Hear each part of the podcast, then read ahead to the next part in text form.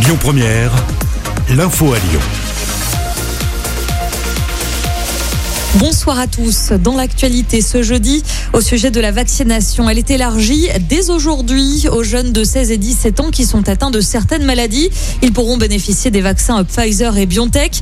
Emmanuel Macron, de son côté, annonce que l'âge du vaccin sera abaissé au plus de 50 ans dès lundi, avec des prises de rendez-vous disponibles dès demain. Enfin, tous les majeurs pourront prendre rendez-vous si euh, des doses de vaccins sont disponibles la veille pour le lendemain. Ça se passe sur le site Doctolib à partir de mercredi. L'enquête continue à Avignon. Un policier a été tué par balle hier soir près d'un point de deal. Le tireur a pris la fuite. Dans cette affaire, une femme a été placée en garde à vue. Elle est soupçonnée d'avoir été sur les lieux du drame et d'être la cliente du dealer qui aurait tiré sur le fonctionnaire de police. Gérald Darmanin s'était rendu sur place. Une information concernant les casinos à présent. Ils pourront rouvrir leurs portes le 19 mai prochain.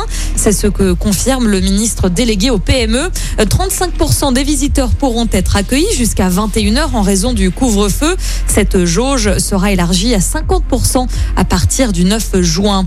Au sujet du bac, il est maintenu mais se déroulera avec des aménagements. En philo, la meilleure note sera prise en compte entre l'épreuve sur table et le contrôle continu.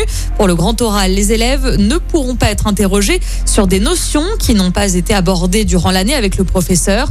Enfin, les terminales pourront prendre des notes pendant les 20 minutes de préparation et les garder ensuite avec en marge de ces annonces, un mouvement est prévu le 10 mai à l'appel du syndicat lycéen l'UNL. L'actualité marquée également par des nouveaux rodéos sauvages à Lyon sur la place Bellecour. Ça s'est passé hier soir où des jeunes à moto et à scooter ont fait des dérapages.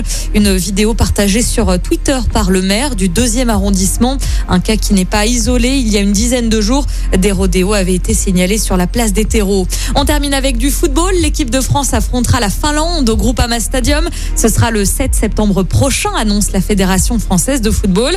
Il s'agit d'un match de qualification pour la Coupe du Monde 2022.